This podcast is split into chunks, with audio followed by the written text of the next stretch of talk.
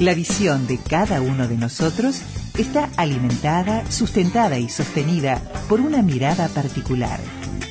Puntos de vista para todas las miradas.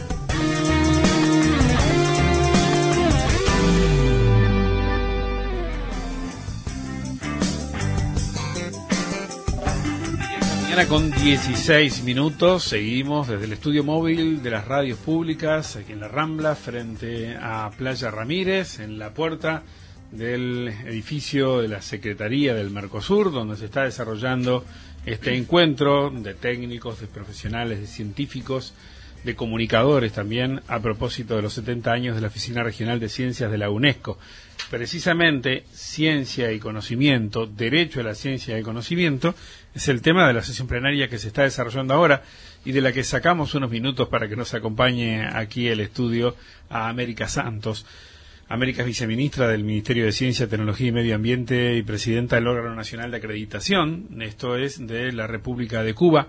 Bienvenida, América. Gracias por acompañarnos. Bienvenida, ¿cómo anda? Muchas gracias, muy buenos días.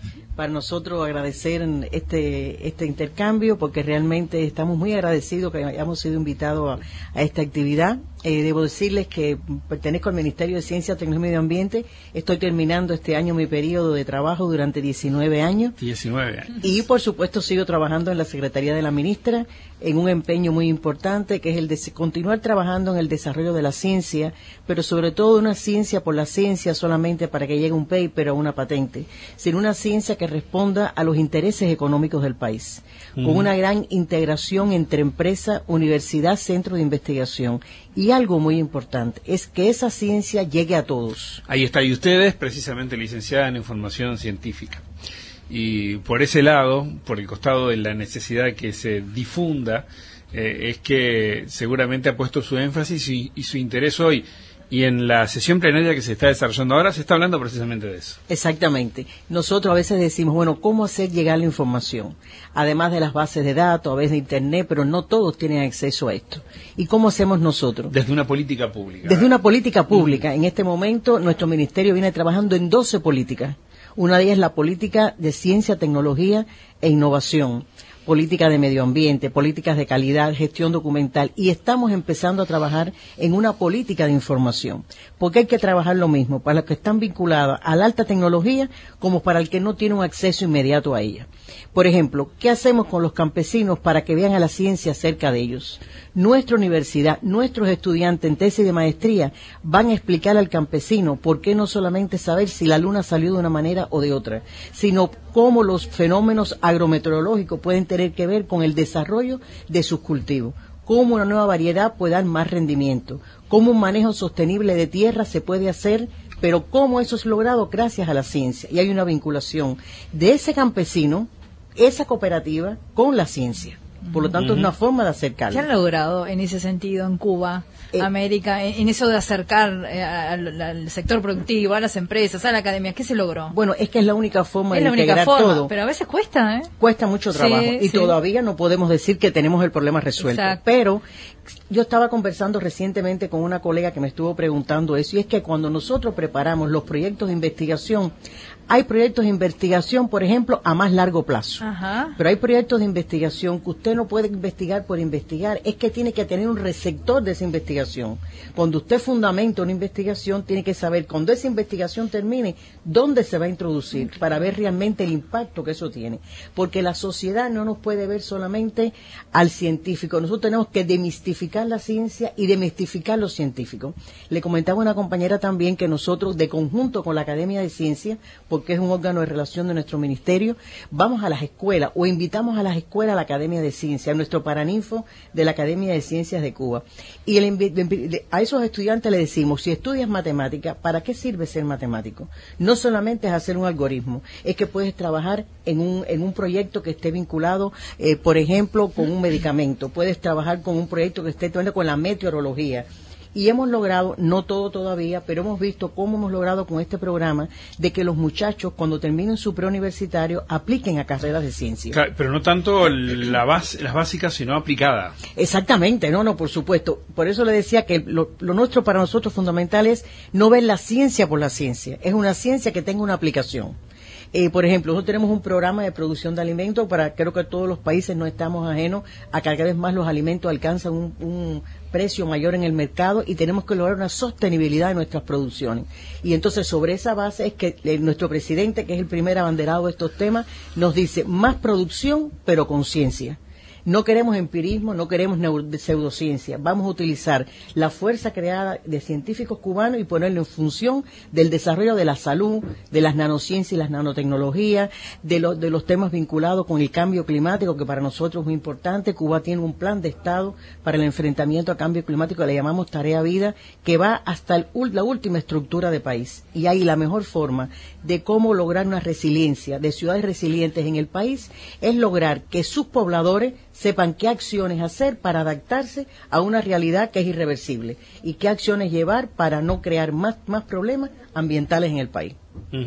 Esos talentos que, que, que, se generan, hoy hablábamos temprano acerca de cómo retener el talento o cómo aprovecharlo cuando se va, porque en definitiva eh, aquella cuestión que antes hablaba mucho de fuga de cerebros hoy es relativa teniendo en cuenta que podemos contar con el trabajo de afuera la particular situación de, de, Cuba y la relación con los cubanos fuera y demás, ¿permite que esto se dé? ¿Hay un vínculo con el conocimiento desarrollado o aplicado por cubanos fuera de la isla con lo que se desarrolla en el país? No, no es lo que más se nos da, pero puede, puede darse también, y esto es algo que nosotros tenemos que verlo con un nivel de inclusividad, siempre y cuando no vaya sobre, en contra de los principios del país y no haya tenido una, una repercusión su salida del país por algún otro motivo, por supuesto que nos ayudan con publicaciones, pueden participar en proyectos nuestros, incluso nuestra nueva política científica de ciencia, tecnología e innovación incluye ese tema. Y eso nos ha ido muy bien y no, en eso no tenemos ningún tipo de dificultad, pero sobre la base de los principios. La innovación tecnológica, ¿dónde se está viendo más en Cuba hoy, América? En todos los sectores del país, porque además nosotros mm, preparamos la o sea, trabajamos la innovación tecnológica no solamente desde la empresa y los centros, sino que tenemos eh, una organizaciones diferentes en el país que promueven la innovación. Son eh, instituciones dinamizadoras de la innovación a nivel de los trabajadores, a nivel de la juventud, a nivel de los niños. O sea, que ven la innovación como aquella forma de llegar a un nuevo producto, a la solución de un problema, pero siempre identificando qué problema se va a resolver. Los recursos no son muchos, por lo tanto hay que priorizar dónde ponerlo. ¿Y cómo está observando hoy el intercambio aquí con gente de distintos orígenes, distintos lugares y de, realidades diferentes a la hora de relacionar la innovación y la tecnología con el, con el resto. Bueno, eh, como bien usted dice, hay diferentes puntos de vista, pero el respeto siempre es fundamental y después lo que se establece es un diálogo, caramba, no lo veo así, lo veo de esta manera, pero yo creo que UNESCO tiene la capacidad para poder, eh, desde cualquier espacio, y sean la cantidad de personas que sean, se trabaja sobre el principio del respeto. Y cada cual expone su criterio y después pues se entra en un diálogo no antagónico, sino totalmente dialéctico.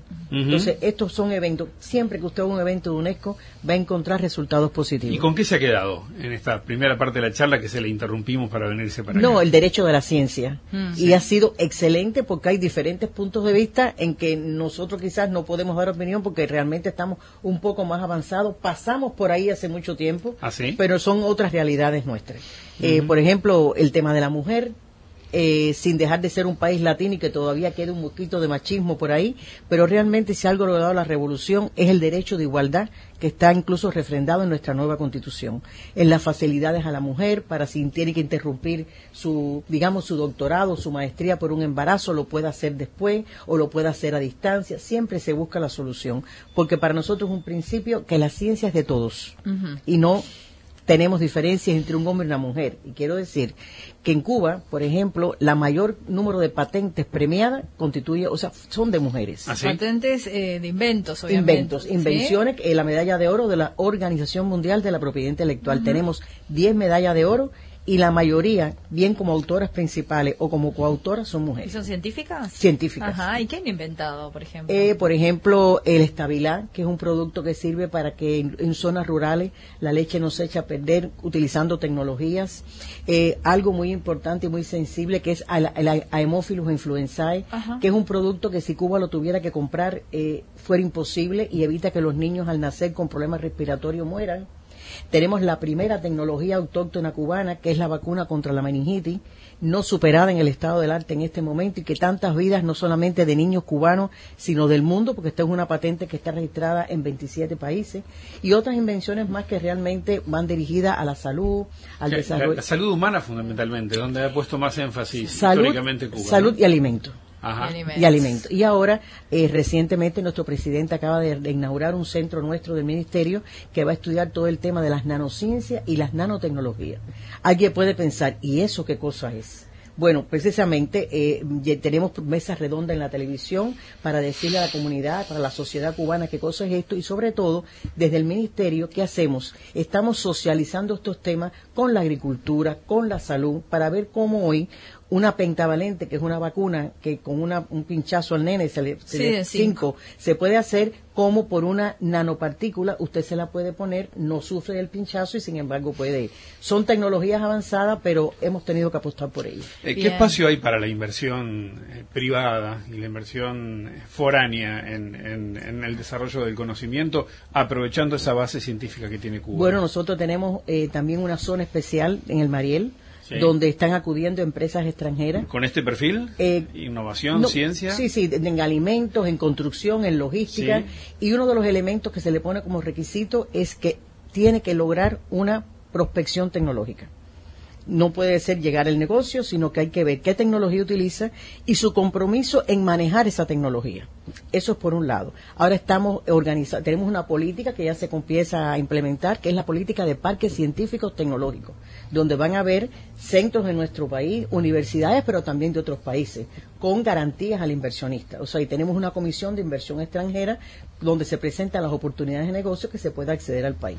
Y eso es un elemento muy importante para el desarrollo del país. Claro, teniendo en cuenta que la carrera en, en innovación eh, es muy fuerte y que las inversiones necesarias son, son, son, son pesadas, ¿verdad? Sí. ¿Y ¿Cuánto, ¿Cuánto invierte el Estado en términos de, de- de Producto Bruto en innovación, ciencia y tecnología? Estamos cerca eh, aproximadamente del 1 1,3. 1,3%. 1,3%, porque noso- cuando Cuba informaba anteriormente su PIB, no teníamos en cuenta, por ejemplo, cuánto se gasta en educación, cuánto se gasta en ciencia, eran otros datos los que Claro. dábamos. Entonces se está perfeccionando esos indicadores para que realmente, y es un objetivo de la política científica, como los resultados de la ciencia, la tecnología e innovación tributan al Producto Interno Bruto del Claro, país. sí, sin dudas.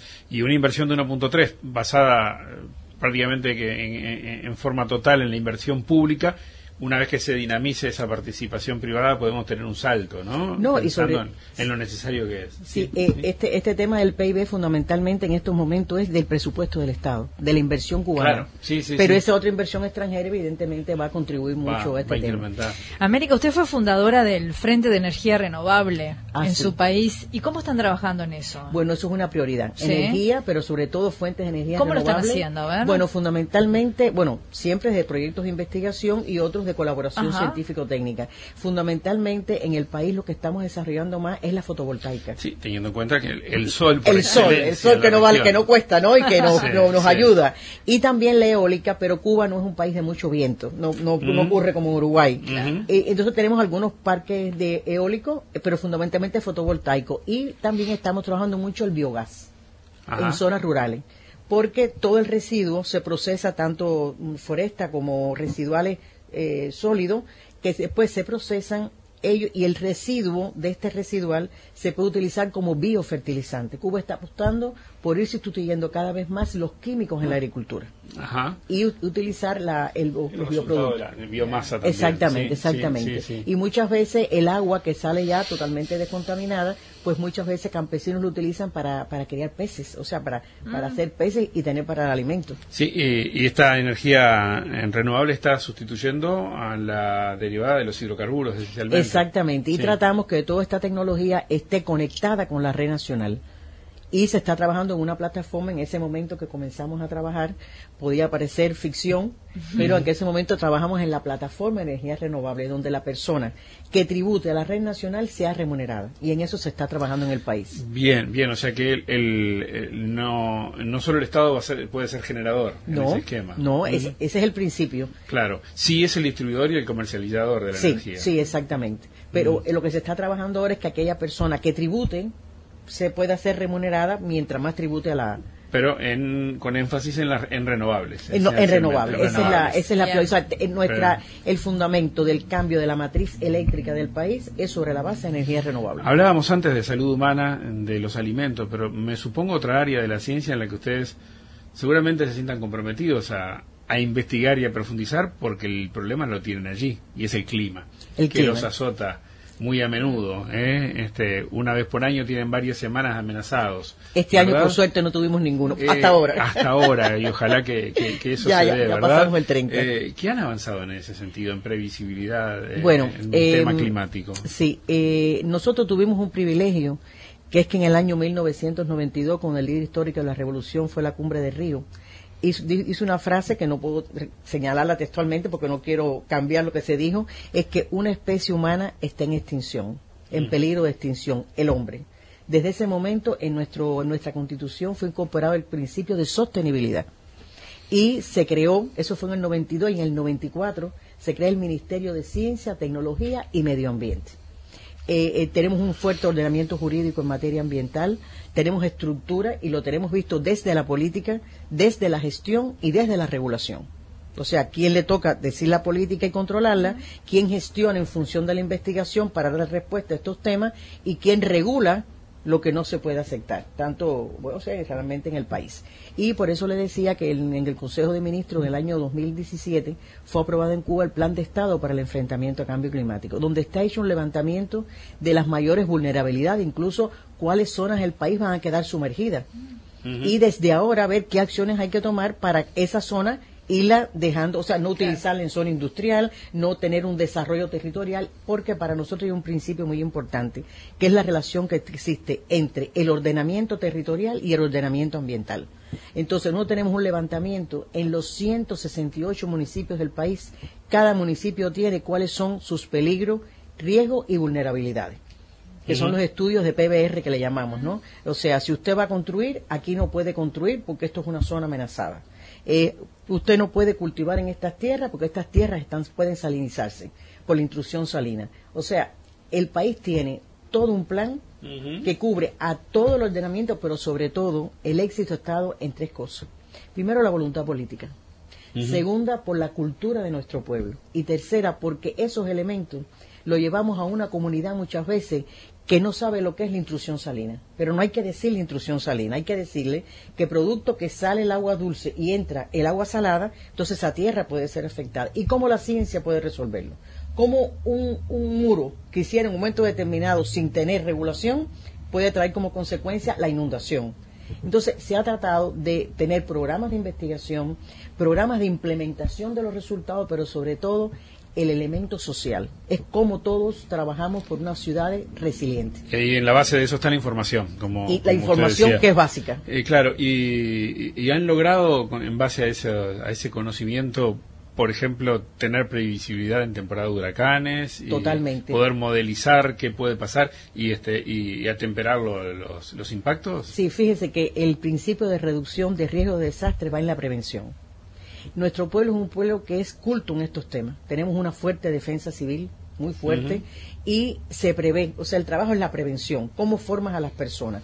Por otro lado, tenemos un instituto de meteorología, que es un instituto de investigación, incluso muchos de sus investigadores son miembros del panel internacional de cambio climático y han sido condecorados con Nobel, y se trabaja en función de alerta a tiempo y por eso, por suerte, no tenemos prácticamente pérdidas de vidas humanas, porque hay un sistema que está montado que desde fase informativa se empiezan a tomar las medidas. Y por todo, la ciencia, cómo recuperar los suelos, la ciencia, cómo lograr eh, eh, em, construcciones que sean más resistentes, con eso y con los sismos.